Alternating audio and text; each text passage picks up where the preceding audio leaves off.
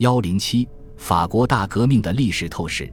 民众对大革命实际举措的抵制，不仅限于旺代的公开反叛，也不仅限于布列塔尼、曼恩和诺曼底西部周期性的朱安党叛乱。在上述地区，农村社区的联系因为新宗教政策的影响而被割断，就连废除封建制也未能给这里的农民带来多少利益，因为他们主要是佃农。在整个南方，叛乱已成痼疾。那里的人们认为，大革命是在为富有的新教徒谋利。在很多其他地区，一些地方性事务时常引发骚乱。关于流亡和恐怖的数字也能说明问题：近三点二万农民或工匠离开了这个自由的国度，他们占登记在册的流亡者总数的三分之一。恐怖期间，官方的死难者数字为八千三百五十人。其中近六成的人来自同样的社会阶层，他们因为抵制革命而被处死。开小差的、当逃兵的数字是另一个尺度，这类人被生动地称为不服从者。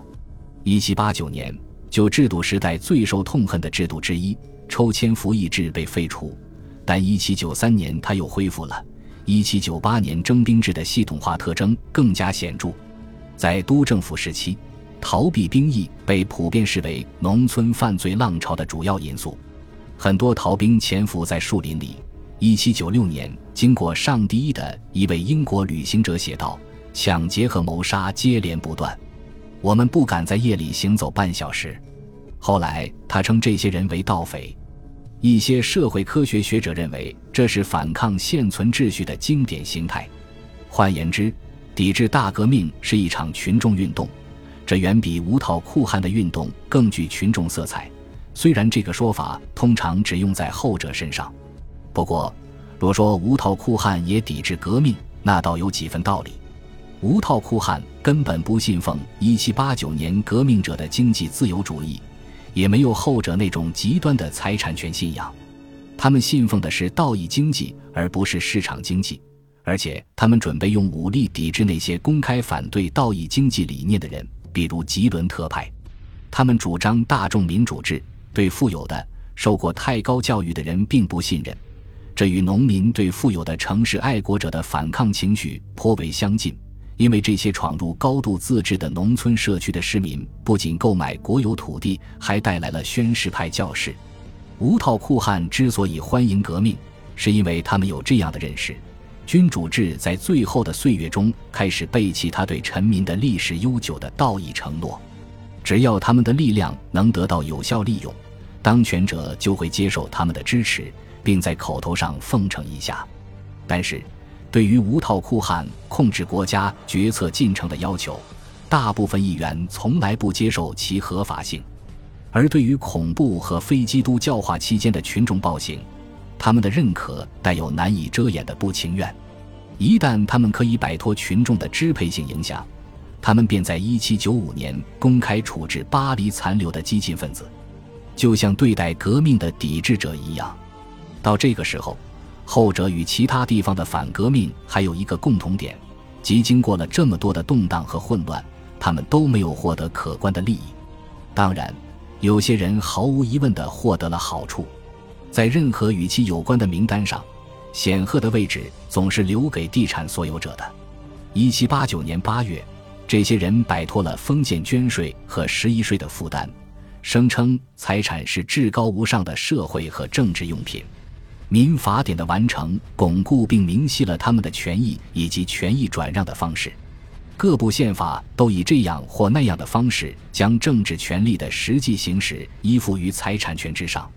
财产将确定名流阶层的身份，他们作为选举人统治法国，一直到十九世纪末。大革命几乎没有改变有产者的社会轮廓，贵族占有的土地数量不可避免地下降了。虽然在十九世纪，他们仍然是最大、最富有的有产者阶层的主力。在社会层级结构的另一端，国有土地的出售，特别是十八世纪九十年代中期的小块土地出售。使得小农数量上升，他们占有的土地总份额略有增加。在教会和贵族地产的重新分配中，最大的得益者是资产阶级。他们对所得利益的安全性十分担忧。与所有其他情形相比，这一点最能推动大革命落入一位独裁者之手，因为这位独裁者确保了稳定，并无条件承认一切有产者的权益。当他倒台时，资产阶级对所得利益的把持无法撼动。复辟的波旁君主虽然将未出售的土地交还给流亡者，并且组织了一个基金以赔偿财产受损者。但他们从未认真想过废除大革命留下来的土地分配格局。最后，作为自由职业者来源的资产阶级同样在大革命中获利。一七八九年的革命者宣称职业向才能开放，并认为无论是凭借出身还是金钱，任何人都不能享有获得任何职务的优先权。这种原则最初的实践看起来会演变成自由职业界的大灾难。在官职买卖被废除后，法令宣布的产权赔偿也就取消了。不过，当时的赔偿额是根据1771年税收申报时的官职价值计算的，而就制度最后二十年中官职价格的大暴涨在当时还没有开始，而且这笔赔偿主要是用不断贬值的纸券支付的。失去官职的人觉得受了骗，这当然是可以理解的。同样令人担心的是。大革命初期，人们对自由职业组织普遍怀有敌意。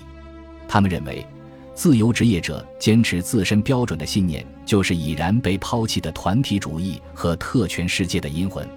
一位著名律师回忆说：“认为任何人不经审查和学习就享有从事自由职业的权利，这是对自由的最早滥用之一。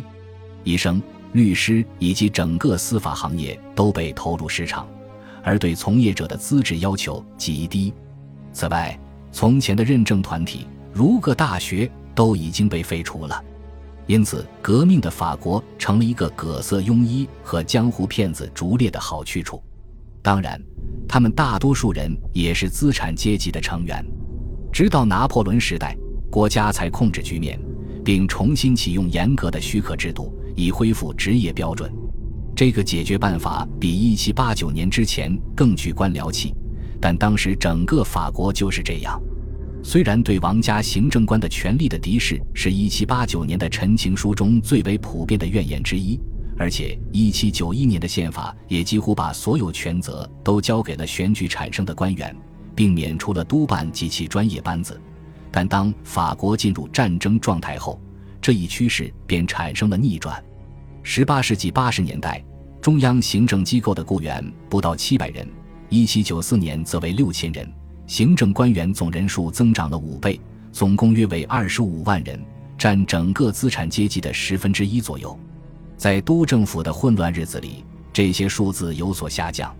当时官僚机构受到例行清洗，不过在帝国那个无与伦比的行政体制中，这些数字稳定下来。并没有比十八世纪九十年代的峰值低多少。此时，这台行政机器已经有了更为明确的资格要求和准入规则，以及一个牢固的专业结构，甚至还有草创的纳税养老金制度这一种像地产投资一样安全可靠的生计来源。另一个从大革命中获得好处的群体是士兵，没有哪个领域比这个领域更像才能开放。士兵中那位最成功的野心家总愿意证明这一点。在19世纪，军事职业依然吸引大量的贵族成员，但贵族垄断军官团的日子已经永远过去了。1789年，军队宣布机会平等，这个原则很快成为现实，而且比人们通常的期待更为突然，因为当时军纪松弛，大量军官在随后的两年中流亡国外。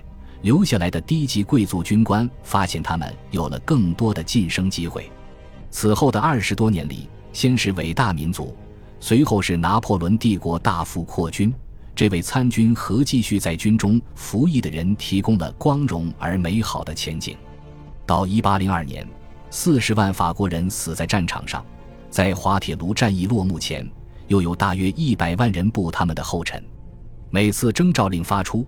总会有数以千计的逃兵和开小差者，这清楚地表明军队远非对所有人都有吸引力。不过，共和国军队的热情、献身精神和革命的傲慢是不容置疑的。